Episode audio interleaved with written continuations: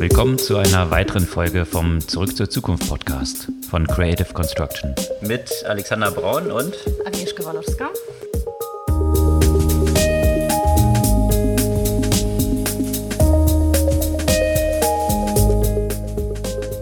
Was gab's Neues letzte Woche? Viele Themen rund um Privacy, die auch damit zusammenhängen, was wir schon in den letzten Wochen diskutiert haben. Und äh, diesmal stand ein Stück weit Google im Vordergrund der Diskussion. Und auch China, da dreht sich rund um Apple und wie chinesische Unternehmen diese Veränderungen dort, die Apple in den App Store zu Privacy pusht, umgehen wollen. Da gab es auch ein Kräftemessen und wir steigen da ein bisschen tiefer noch ein. Ja, Kräftemessen gibt es grundsätzlich gerade in China und wie soll man das sagen? Die Regierung kommt aus diesem Kräftemesser etwas äh, etwas stärker raus als die Tech-Unternehmen. Zumindest Exakt. die chinesischen. Scheinen da natürlich etwas am längeren Hebel zu sitzen als selbst die großen Tech-Player wie Alibaba und Tencent, die im Rampenlicht stehen. Dazu erzählen wir noch ein bisschen was. Ansonsten im Rampenlicht natürlich auch große Tech-Player hier bei uns, Google. Und Veränderungen gibt es dort im Google Play Store, was die Umsatzbeteiligung angeht. Mhm. Und auch aus Europa ein paar interessante News rund um diverse Fintech-Player, unter anderem SumUp und äh, Bitpanda, das zum ersten ersten Unicorn Österreichs wird. Genau, und ein anderes Unicorn, was zumindest von Österreichern gegründet wurde, was es ja in Deutschland gibt, N26, da gibt es natürlich auch interessante News rund um diese Planung von Aktien, Trading und verschiedene Player, die da so unterwegs sind, unter anderem eToro, die jetzt einen Börsengang via Spec planen, was dort alles so dahinter steckt und für diese Dynamik sorgt, die wir da gerade so sehen in dem Umfeld. Ja, Bitpanda ist eine der Unternehmen, die, die natürlich sehr stark von dem aktuellen Bitcoin-Lauf profitieren. Und einige Länder gucken da etwas skeptisch auf diese Entwicklung von Bitcoin, zum Beispiel Indien. Und äh, Indien hat vor, den nicht nur das Trading und das Mining, sondern sogar den Besitz von Bitcoin und anderen Cryptocurrencies unter Strafe zu stellen. Good luck with that. Schauen wir mal, wo es dahin geht. Wir hatten auch dann vergangene Woche rund um diese ganzen Spekulationsgeschichten auch eine interessante Entwicklung rund um Volkswagen, VW, was da hintersteckt. Und wo wir bei den ganzen Krypto-Thematik sind, da gab es ja auch ein paar interessante Beiträge zu dem Thema NFTs und ja, wie, wie, das, wie das halt häufig ist mit so einem neuen Hype, wo der Hype ist, da sind ja auch die Scammer. Und äh, gab es so das eine oder andere in der vergangenen Woche. Ansonsten, wenn es dann um Hypes geht, äh, den Hype rund um Virtual Augmented Mixed Reality gibt es schon seit einer ganzen Weile. So richtig materialisiert hat sich das noch nicht. Jetzt gibt es paar interessante Neuigkeiten. Also einerseits äh, zeigt Facebook so ein Armband, das dazu genutzt werden soll, solche Augmented Reality Brille zu steuern. Auf der anderen Seite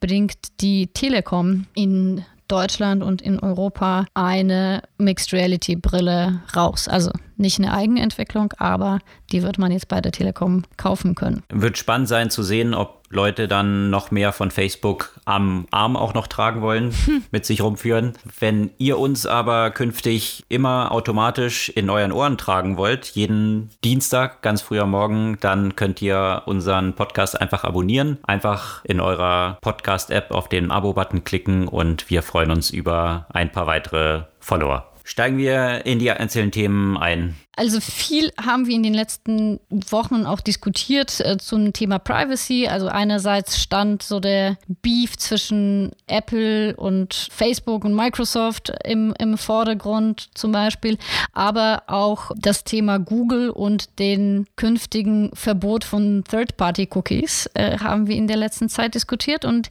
jetzt gab es ein paar interessante Analysen dazu und äh, mit einer relativen Deutlichkeit, äh, was das eigentlich alles bedeutet für die Privatsphäre. Der, der Beitrag dazu lautet, Google End the Age of Privacy Theater, eben mit, äh, mit der Aussage, dass es sich hier wirklich hauptsächlich um ein bisschen Augenwischerei handelt und äh, dass dieser Verbot von Third-Party-Cookies eigentlich nichts anderes bedeutet als einfach nur Verbot von Third-Party-Cookies und keine wirkliche Verbesserung hinsichtlich der Privatsphäre haben wird. Es wird eigentlich nur heißen, dass nicht gerade externe Player sozusagen über Chrome zum Beispiel, die den Nutzer folgen werden, sondern dass das alleine Google überlassen wird. Und äh, interessantes Konzept, was dort eben vorgestellt wurde, das heißt Federated Learning of Cohorts äh, oder FLOC, dass eben diese wunderbare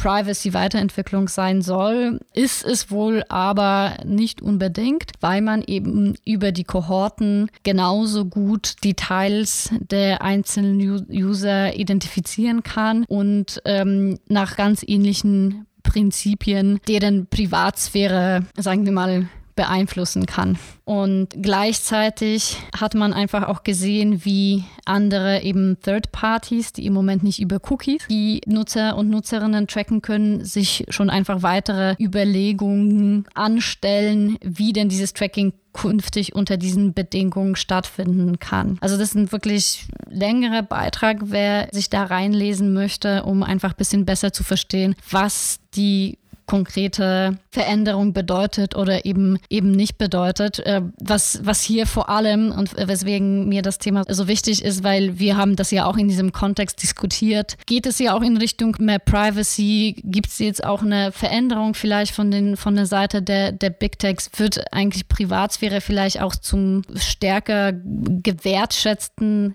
Aspekt. Ähm, und ich habe einfach sehr stark nach, nach dieser Analyse festgestellt, ja, man kann damit sicherlich gut Werbung machen und äh, sich in einem positiven Licht darstellen, aber an der Tatsache wird hier offenbar sehr, sehr wenig verändert. Eben die einzige Veränderung ist, das einzige Tracking kommt halt von Google und nicht von den Third Parties. Ähm, von daher wird im Zweifel Google einfach noch mächtiger in diesem Kontext. Also letztendlich ist hier Privacy, solange es ein Verkaufsargument ist, das ist ja letztendlich das gleiche bei Apple. Für Apple ist der Anstrich Privacy ist natürlich das Verkaufsargument und äh, das noch zu verstärken, das ist natürlich dann etwas, was man promoten kann und was die eigenen Produkte verkauft und bei Google letztendlich ist Produkt eben Werbung und ja, die können sie weiterverkaufen und weiter targeten. Letztendlich Privacy ist dann der Vorwand, um andere auszuschließen und die eigene Macht weiter auszubauen. Genau. Also von daher ähm, in a nutshell Privacy, solange es ein Verkaufsargument ist.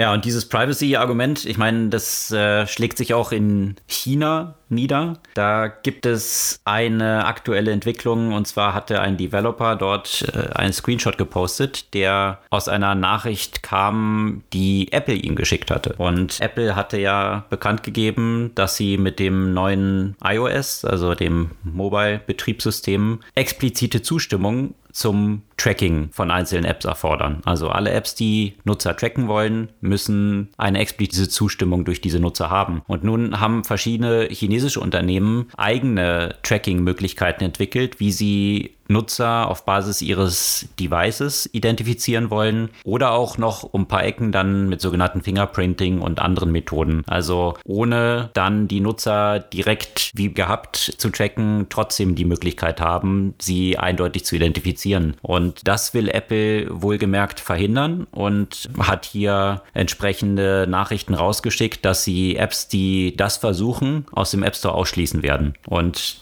das hat natürlich zu einer recht großen Diskussion geführt, weil viele dieser Apps, also unter anderem auch ByteDance, also TikTok, eine sehr prominente App und auch äh, chinesische Regierung, die eben Interessen dran hat, hier Nutzer tracken zu können, dem so ein bisschen entgegenstehen. Und natürlich hat sich die Frage gestellt, Apple ist sehr dynamisch gewachsen in China. Wenn jetzt die Apps dort weniger gut monetarisieren können, könnte das dann ein Hindernis für das weitere dynamische Wachstum von Apple dort sein? Also wie gewichtet dann Apple diese Einschränkungen und Wachstumschancen auf der einen Seite und auf der anderen Seite eben die Durchsetzung dieser neuen Privacy-Regeln. Also letztendlich äh, interessante Debatten, die sich dort auch noch abzeichnen. Und wo du gerade bei ByteDance bist und bei Privacy und ich vorher bei Google, ähm, fand ich ja auch interessant letzte Woche, dass Google auch ihren eigenen TikTok-Verschnitt jetzt auf den Markt bringt. Äh, natürlich so von, von YouTube letztendlich abgeleitet, hat YouTube eben festgestellt, ah ja, ist das Konzept, was sie von Video bisher haben, vielleicht nicht ausreichend kompetitiv für die Zielgruppe, die eher so im TikTok-Umfeld unterwegs ist. Und äh, sie wollen mit solchen Kurzvideos äh, da auch eine Marktposition sich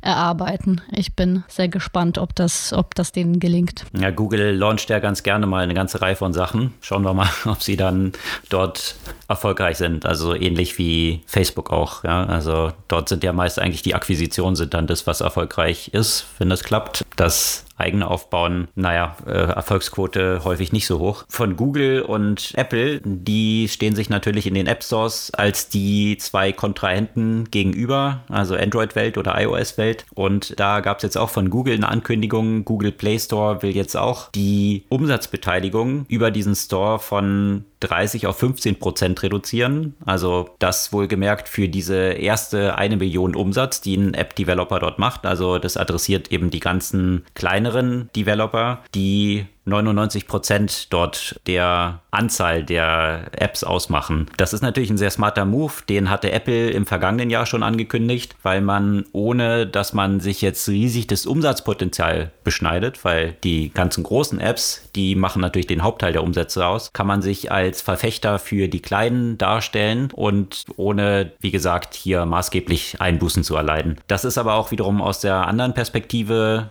eben gerade aus dieser Macht- und Antitrust-Perspektive eine interessante Entwicklung. Da gab es dann auch vergangene Woche eine ganze Reihe Diskussionen drum, dass diese Entwicklung hier eigentlich eine Steilvorlage wiederum für Antitrust-Ermittlungen ist, weil wenn hier eine Aktion der Reduzierung der Preise so konzertiert erfolgt, wie es jetzt hier auch wiederum der Fall ist, ist doch ein ziemlich deutliches Signal ist, dass hier zumindest ein Duopol existiert und äh, hier vielleicht dann, ja, was die Einschränkung der Macht dieser beiden Player angeht, vorgegangen werden müsste. Also von daher nochmal eine interessante Entwicklung. Ja, und wo es um Antitrust oder Einschränkung der Macht von großen Tech-Konzernen, auch da passiert das eine oder andere in China, nur ein bisschen anders als in USA und Europa.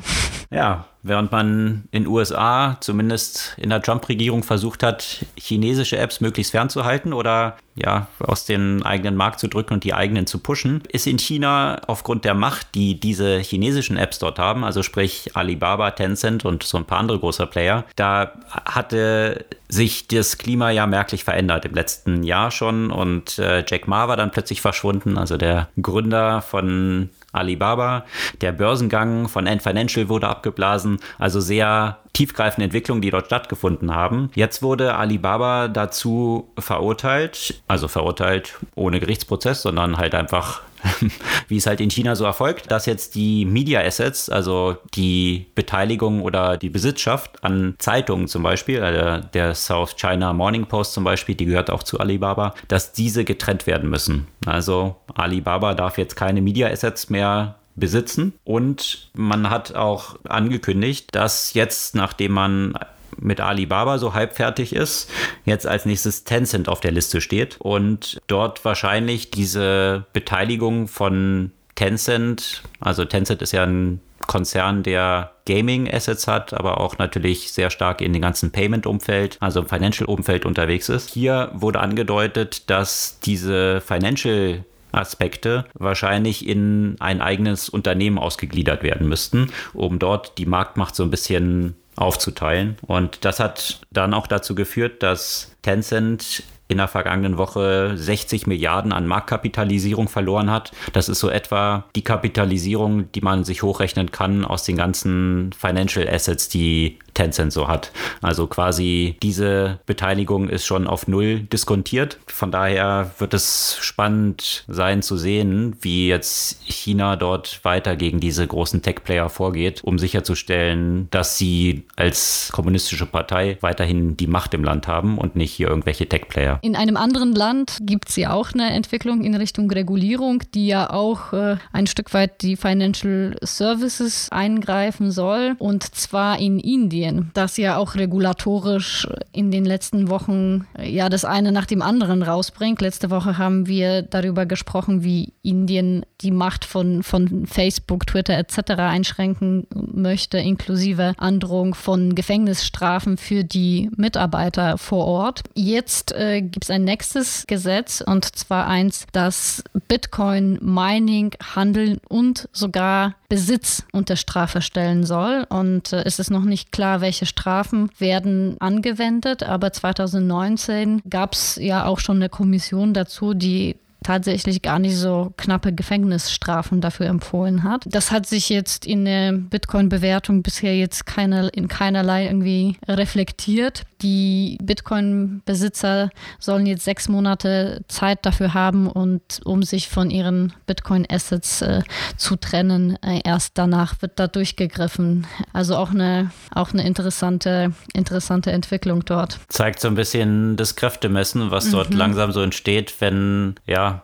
lokale Regierungen auch mit ihrer Geldpolitik langsam so ein bisschen Angst bekommen, dass zu viel in ein alternatives Geldsystem abfließen könnte. Ob man glaubt, dass äh, man das mit Regulierungen hinbekommt, da gibt es ja auch viele Diskussionen, was auch in China ja schon mal rund um die Mining-Farmen mhm. und so mhm. weiter äh, dort der Fall war. So richtigen Drop hat es nicht wirklich äh, hervorgebracht. Im Gegenteil, Bitcoin ist stärker angestiegen. Also ich kann mir vorstellen, dass wenn man, wenn man hier den Druck zu sehr erhöht, immer mehr Leuten bewusst wird, dass ja irgendwas dran sein muss an Bitcoin, sonst müsste man es vielleicht jetzt nicht regulieren, auch wenn es natürlich immer unter dem Vorwand von Verhinderung von Spekulationsblasen erfolgt. Aber wenn man sich mal so die Druckerpressen der Notenbanken anschaut, ja, kann man sich auch so ein bisschen fragen, was vielleicht so diese Spekulationsblasen auch treibt. Ja, und apropos Spekulationsblasen, man sieht die Blasen in den kontinuierlich aufpoppenden Bewertungen von, von diversen Startups und den riesigen Finanzierungsrunden, die, die quasi jeden Tag bekannt gegeben werden. Und jetzt auch mal wieder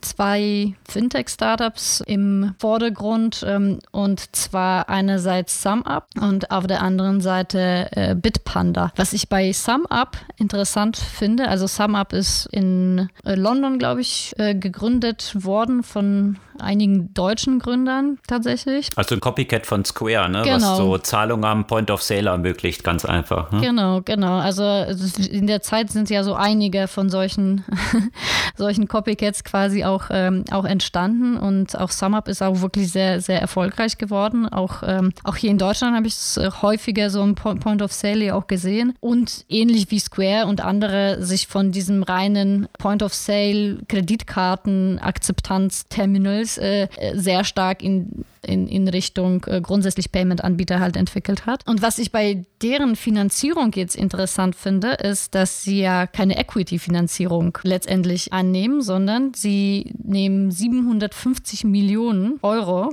rein und äh, rein alles eben Debt-Finanzierung, also Kredit, weil sie. Also ein Convertible oder rein Kredit? Ähm, das, das konnte ich tatsächlich nicht rausfinden, mhm. wie, wie genau die Details sind, aber fand ich irgendwie so ganz witzige Aussage dazu, als der Gründer also einer der Gründer gefragt wurde, warum nehmen sie halt einen Kredit, statt tatsächlich äh, Equity abzugeben oder eine, eine Finanzierungsrunde zu machen, ähm, haben sie gesagt, ja, weil wir es können.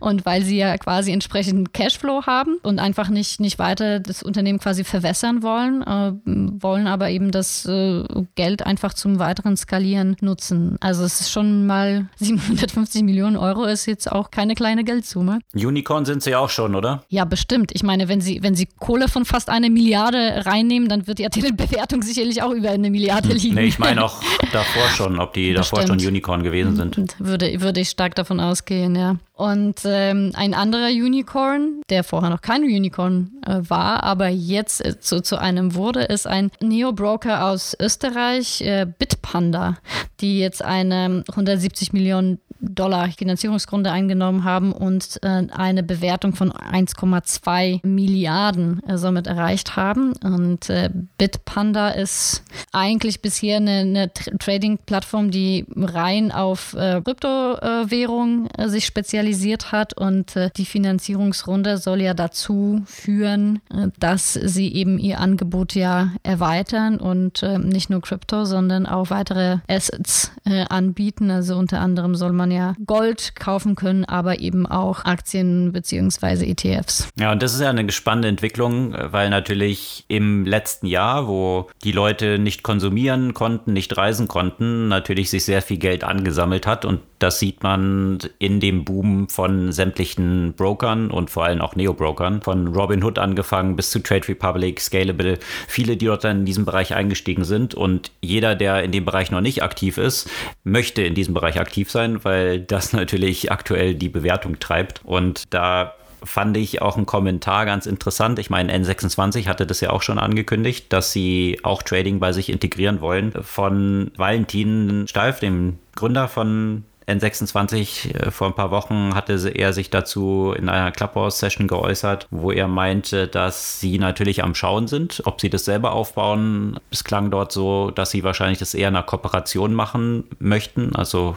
einen Partner dort entsprechend integrieren und dass man da mit unterschiedlichen spricht. Und da sind natürlich auch so Namen wie Trade Republic, Scalable, aber auch eben Bitpanda gefallen. Jetzt gerade mit Österreich als den verbindenden Element, ja wahrscheinlich auch nicht ganz unwahrscheinlich. Also mal schauen, wann N26 das bei sich dann integriert und dort dann eben auch Aktienhandel möglich ist. Ein anderer Player hat sie dorthin ja schon geschlagen und zwar einer, der aus Russland hier im deutschen Markt unterwegs ist, Vivid. Die sind ja hier an den Start gegangen, zunächst mal eben auch als so eine Neobank, die aber von Anfang an schon ein interessantes Cashback-System integriert hatten, wo man in Aktien also ausgezahlt wurde oder aktienanteilig dann eben bekommen hat als Cashback. Die haben bereits jetzt im Februar damit gestartet, auch den Handel von Aktien auf der Plattform zu ermöglichen. Also von daher vom Tempo legen sie hier einiges vor und äh, scheinen, scheinen hier N26 zumindest aus der Perspektive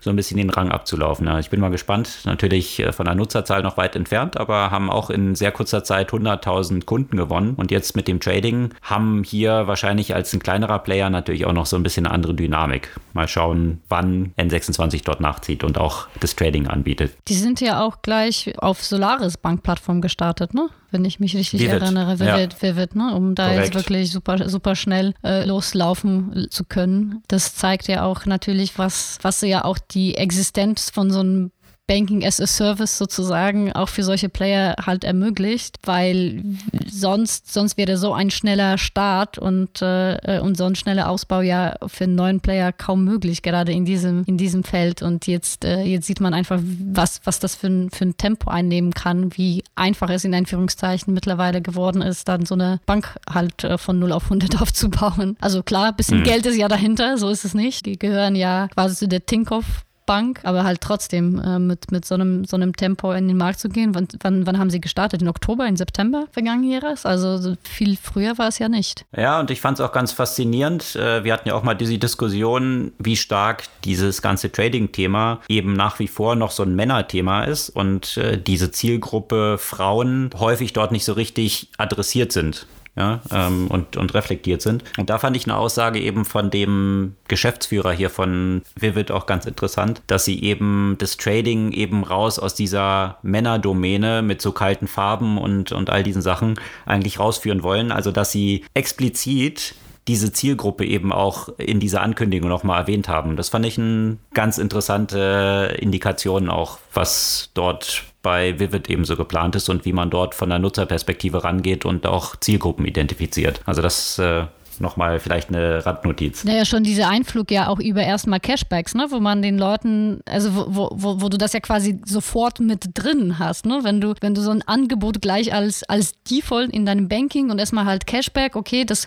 kostet mich in Einführungszeichen erstmal nichts, weil ich das über Cashback quasi in die Aktien investieren kann, dann habe ich einfach viel softeren Übergang und viel leichteren Zugang zu, vielleicht zu diesem Finanzprodukt, als wenn ich mich dann separat auf irgendeine Plattform erstmal anmelden muss und mir noch viel mehr Gedanken dazu machen machen muss. Also von daher wahrscheinlich ist es smart gemacht als, als, als die gesamte User Journey. Ja, ich finde es aus mehrerlei Perspektive ganz smart, eben wie Nutzer dann, wie du es gerade beschrieben hast, auch eben so ein bisschen softer an dieses Thema rangeführt werden, sich mit Aktien zu befassen. In diesem breiten Umfeld und diese ganzen Bewertungsthemen und den Boom, die es in diesem Umfeld gibt, sieht man auch bei einem anderen Player, und zwar einem israelischen Player, der aber natürlich, so wie es bei israelischen Startups der Fall ist, von Beginn an auf den internationalen Markt ausgerichtet war, weil natürlich Israel auch viel zu klein ist, um nur ein Domestic Market abzudecken. Aber das ist natürlich auch gerade das Erfolgsgeheimnis von vielen israelischen Startups, die extrem erfolgreich sind. Wenn man sich mal die Bevölkerungszahl anschaut und wie viel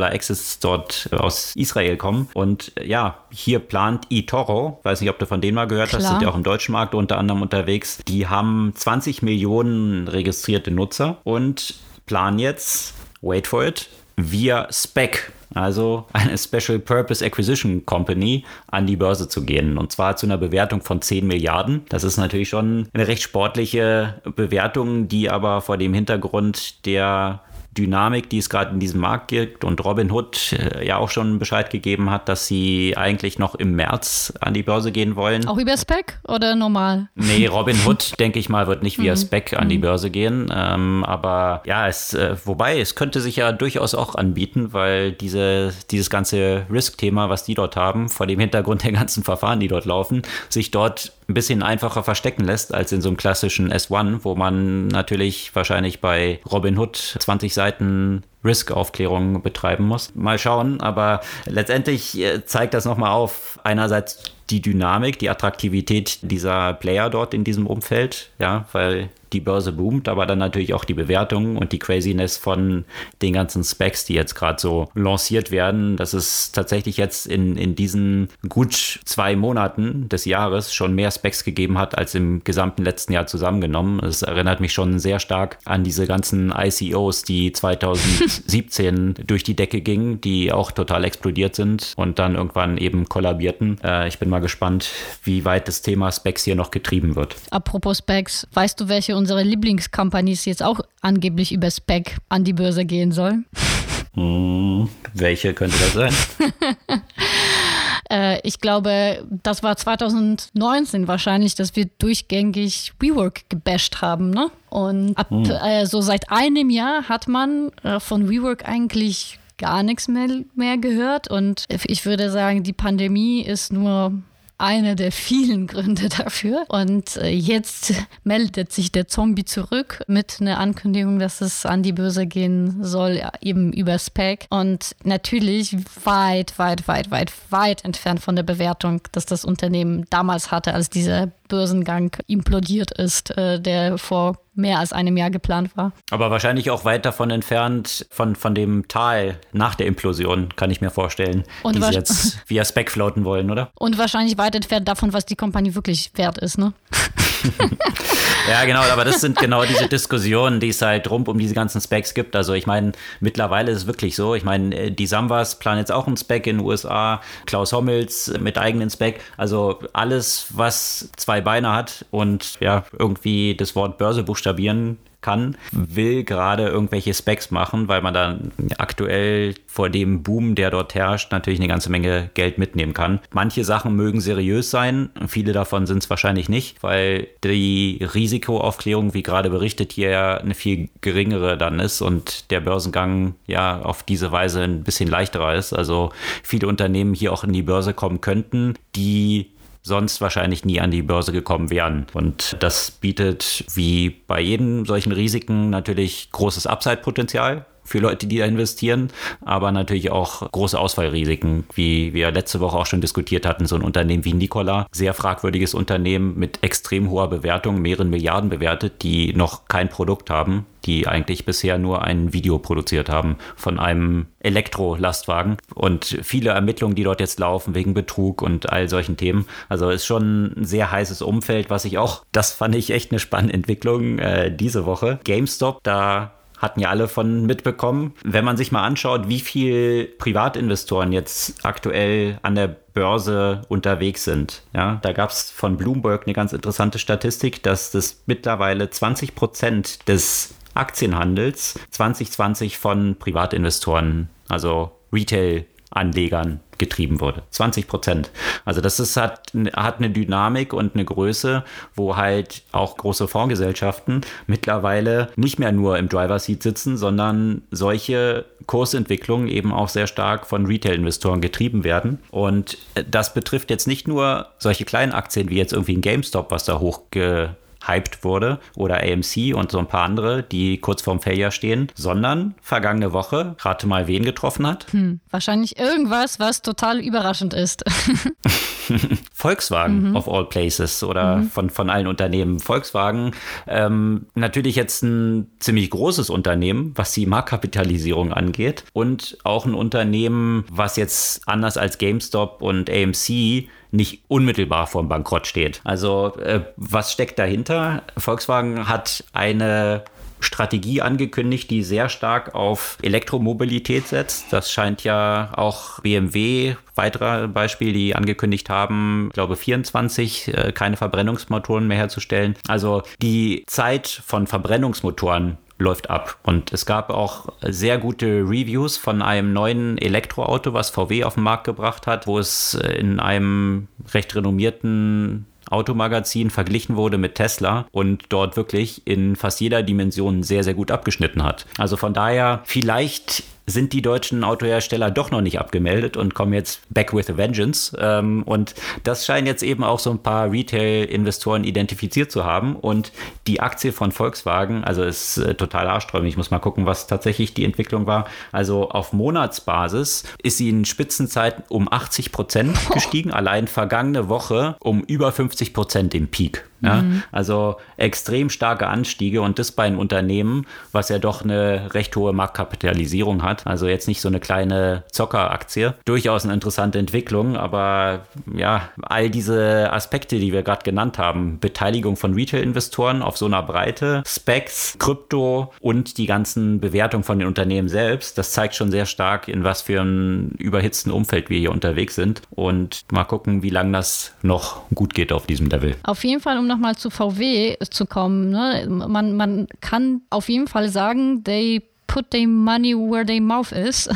Die haben nämlich auch äh, letzte Woche eine 14 Milliarden Dollar Bestellung aufgegeben bei einem schwedischen Batterienhersteller ähm, Northvolt. Also ein, ähm, also das heißt, die, die erzählen ja nicht nur, dass sie in die Elektromobilität investieren, sondern tatsächlich auch äh, mit einer ne Strategie und viel Geld dahinter. Das ist nämlich äh, tatsächlich ein Auftrag, der über die nächsten zehn Jahre gehen soll. Und äh, das ist, also Northvolt ist jetzt auch noch ein relativ kleines, äh, ich weiß nicht, wie, wie alt es, äh, das Unternehmen ist, aber sie haben mir jetzt äh, vor nicht so langer Zeit äh, erstmal eine Milliarde Finanzierungsrunde äh, eingesammelt und jetzt tatsächlich so ein, so ein Riesenauftrag von Volkswagen. Also von daher ist da was offenbar drin, wenn, ähm, wenn sie in diesen Summen für die nächsten Jahren schon tatsächlich einkaufen. Ja, sicherlich mit einem Grund, der zu dieser Euphorie beigetragen hat, dass äh, die Ankündigung dieses Auftrages natürlich den Investoren aufgezeigt hat, dass Elektromobilität halt ein großes Zukunftsthema ist und VW dort jetzt voll reingeht. Und ja, wenn man sich dann anschaut, Elektromobilität, was fällt dabei ein? Tesla und Nikola, beides Aktien, die komplett durch die Decke gegangen sind. Also können Retail-Investoren bei Robinhood eins und eins zusammenzählen und sagen, VW kaufen. Also diejenigen, die jetzt äh, VW so in ihrem Aktienportfolio als konservatives Investment drin hatten, die wird es natürlich freuen wahrscheinlich, aber gleichzeitig sind sie jetzt mit einer Volatilität konfrontiert, die sie wahrscheinlich so auch noch nie erlebt haben. Also wohlgemerkt, die stand im Peak vergangene Woche bei 360 Euro, jetzt bei 280. Also diese Schwankungsbreite innerhalb weniger Tage, das ist äh, ja schon neu wahrscheinlich für so einen klassischen DAX-Player. Absolut. Und wo wir ja schon das, das, die eine Abkürzung durch hatten, die vor wenigen Wochen noch keine kannte, also Spec. Jetzt nochmal zu der anderen Abkürzung, die auch bis vor wenigen Wochen keine kannte, also NFT. also auch da geht's hoch und runter. Wir haben ja auch darüber berichtet, äh, zu welchem Wert vor, äh, glaube ich, gut einer Woche ein Kunstwerk da verkauft wurde. Und natürlich, wo der Hype ist, da sind äh, diverse Akteure, die von diesem Hype profitieren wollen und zwar nicht immer mit den legalen und äh, ethischen Mitteln. Und es sammeln sich eine Menge unterschiedliche Scams rund um NFT. Also das, was im Moment wohl das größte Problem darstellt, ist die mangelnde Verifizierung von denjenigen, die diese NFTs letztendlich rausgeben. Und so haben einige Künstler festgestellt, dass, äh, dass über die diversen Plattformen wie zum Beispiel Rarible ihre Kunstwerke als NFTs rausgegeben wurden, nur halt leider nicht von denen, sondern von irgendwelchen Leuten, die sich als sie ausgegeben haben. Und ähm, offenbar ist es im Moment noch relativ einfach, das zu tun. Was natürlich das Ganze dann so ein bisschen in Frage stellt, weil die Idee gerade dahinter ist, eben diese, diese Nachweis der Originalität und das ist quasi der einzige Punkt dahinter, so ein NFT-Kunstwerk letztendlich zu besitzen, äh, um zu äh, sagen zu können, ich habe ja quasi das Original von dem Künstler, was de facto in relativ vielen Fällen, also der Artikel zeigt schon einige Fälle für eben äh, einen einen, Missbrauch und eben einen falschen Emittenten oder wie auch immer man diese Person dann entsprechend nennen sollte. Ja, das ist halt, ist natürlich schon eine interessante Entwicklung, die wir auch schon ein paar Mal rund um das Thema Blockchain diskutiert haben. Die Blockchain bietet natürlich die Möglichkeit, ein Ledger zu haben, also ein Verzeichnis zu haben, das nicht manipuliert werden kann. Also sprich, ich kann nicht irgendwelche Einträge daraus löschen oder verändern und dann eine Falschangabe machen. Also die Blockchain selbst lügt nicht, wenn aber die Player, die in diese Blockchain reinschreiben,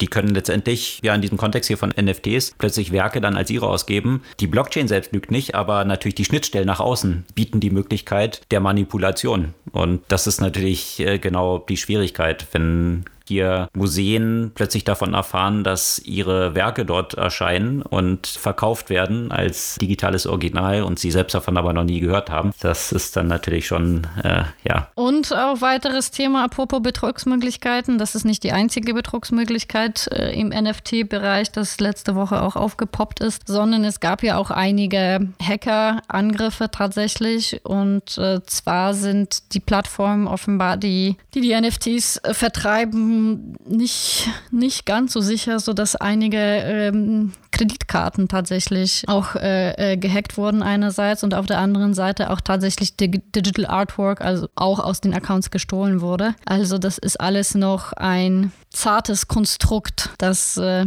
noch, noch nicht auf so soliden Füßen steht im Moment. Was natürlich nicht heißt, dass, äh, dass es alles irgendwie äh, Quatsch ist und man sich das nicht angucken sollte. Das, das ist nicht das, was ich damit sagen will, aber im Moment ist es noch mit so der einen oder anderen Unsicherheit ausgestattet. Ja, das Lustige ist auch, da gab es so einen Tweetstorm von einem, ja, einem Kryptospezialisten, der hat sich das mal ein bisschen genauer angeschaut, auch wie äh, bestimmte Sachen dort dann, wie halt NFTs oder die Verweise dann auch hinterlegt sind auf ein digitales Kunstwerk. Und das sieht tatsächlich so aus, dass da hardcoded eine URL drin ist, die verweist auf einen Server, wo dieses File liegt. So, was passiert jetzt, wenn dieser Server nicht mehr erreichbar ist, wenn zum Beispiel die Company dahinter eben nicht mehr existiert, dann hast du einen Pointer, der ins Leere geht und dafür hast du jetzt 69 Millionen dann gezahlt im Zweifel. Also das heißt, wie, wie die Referenz dann auch da erfolgt. Also ich glaube, da gibt es noch eine ganze Reihe äh, von Sachen, die dort weiterentwickelt werden müssen und Fragen, die zu klären sind, bevor das tatsächlich ein Asset wird, in das man auch mit ja, nicht allzu hohen Risiken investieren kann. Also wenn ich das Kunstwerk bei mir zu Hause hängen habe, dann kann es ja auch gestohlen werden. Aber hier gibt es natürlich natürlich auch noch eine ganze Menge technische Challenges, die jetzt rund um NFT dort noch zu lösen sind. Eine technische Challenge kann es sein, wo du jetzt sagst, wenn der Server zum Beispiel nicht erreichbar ist, geht das ins Leere, dann hoffe ich, dass keine von denen in dem Datenzentrum gehostet wurde, das äh, vor einer Woche abgebrannt ist. in, äh, in Straßburg ist eine der, oder wenn nicht das größte Datenzentrum Europas abgebrannt aus noch weiterhin unerklärten Gründen. Und äh, während sowas natürlich passieren kann, ist ja quasi der Brand nur Teil des Problems. Das viel größere Problem ist, dass es keine Backups gab, beziehungsweise dass den Kunden des Unternehmens äh, nur kostenpflichtig Backups quasi einem anderen Standort angeboten wurden. Und das, der, die Default-Situation war eben dass, dass die Daten nur dort liegen und äh, somit sind ganz viele Seiten, inklusive einige der französischen Regierungsseiten, äh, die ganz sicher in einem europäischen Datenzentrum aufbewahrt wurden, äh, eben nicht erreichbar. Und ich muss sagen, dass man kann sich das einfach kaum vorstellen, dass, dass sowas möglich ist, dass man für so einen Fall einfach nicht plant und dass man da keine Redundanzen hat, weil das ist so, so ein bisschen die Idee dahinter, warum, warum sichere ich die Daten in der Cloud?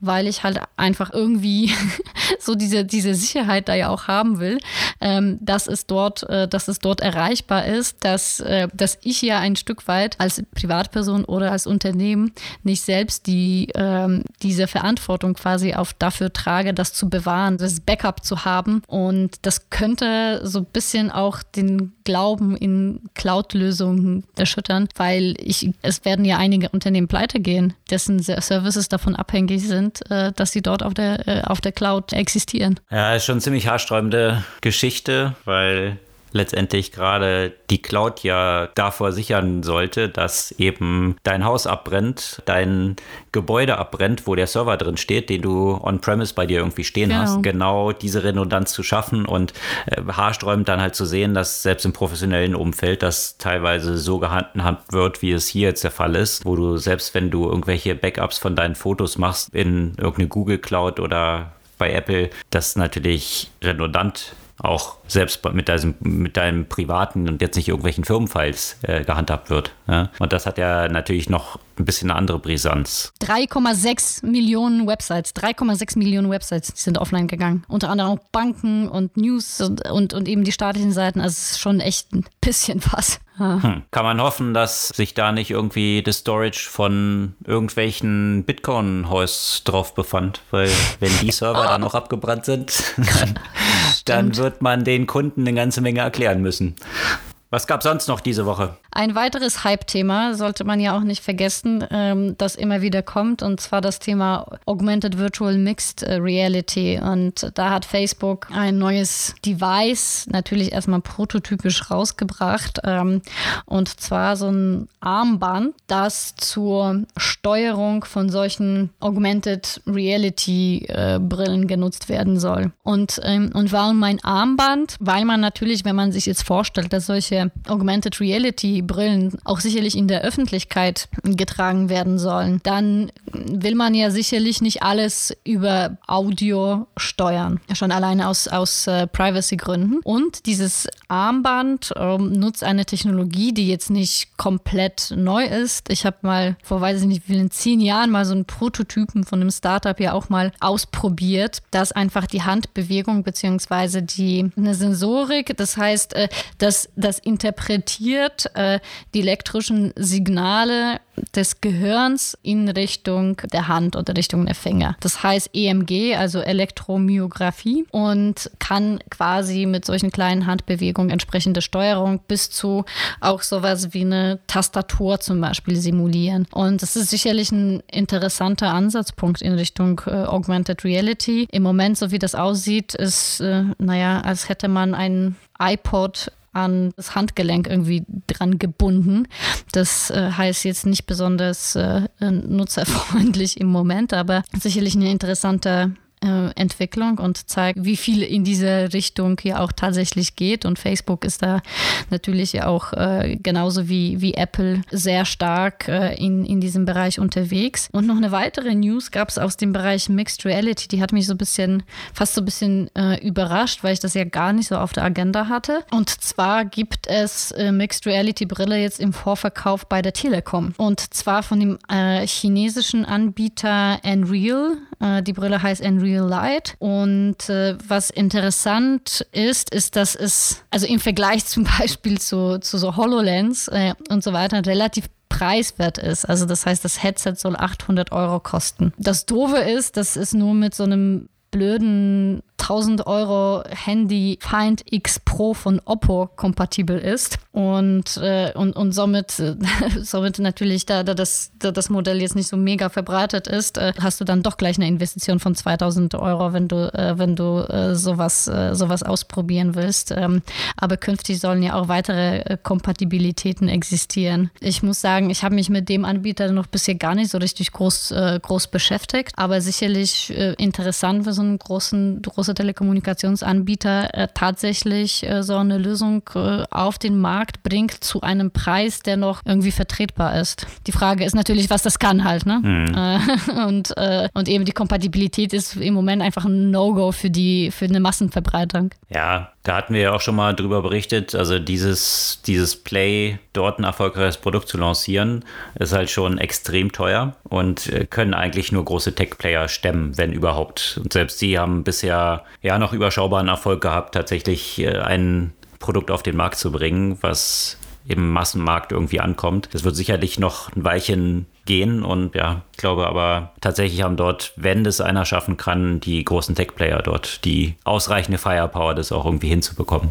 Die großen Tech-Player wie in Facebook zum Beispiel waren ja auch im Umfeld von Social Media, insbesondere Facebook halt äh, ziemlich erfolgreich, mit Instagram vor allem. Da gibt es auch eine interessante Entwicklung, dass Facebook jetzt angekündigt hat, sie wollen ein Instagram für unter 13-Jährige lancieren. Bisher sind die ja rechtlich davon noch ausgeschlossen und haben aber natürlich ein großes Interesse, viele dort auch unterwegs zu sein. Und da arbeitet Facebook jetzt wohl an der Version, die entsprechende Kontrollen durch die Eltern dann ermöglicht, wie die dort eingebunden sind. Und das sollte es dann eben ermöglichen, dass auch unter 13-Jährige eine eigene Instagram-Version haben. Und da gab es auch jetzt schon Entwicklungen, die in die Richtung gingen. Jetzt nicht nur die Adressierung von unter 13-Jährigen, sondern grundsätzlich von Teenagern, die auf Instagram unterwegs sind, die jetzt nur noch angeschrieben werden können von Älteren, wenn sie bereits mit denen befreundet sind. Also das, was häufig ja irgendwie auch von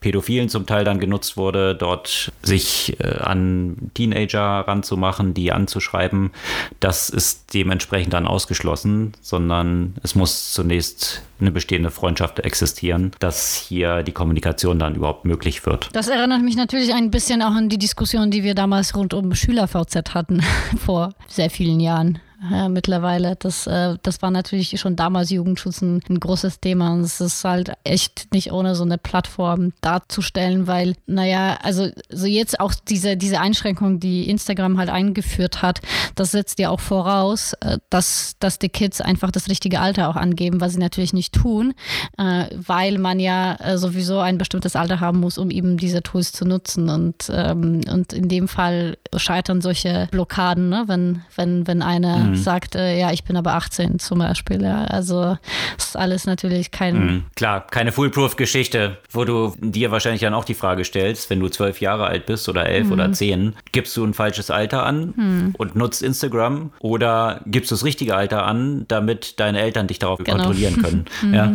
ähm, hm, ja, I don't know. Ähm, ich kann mich erinnern, wie ich, glaube ich, die Wahl getroffen hätte damals.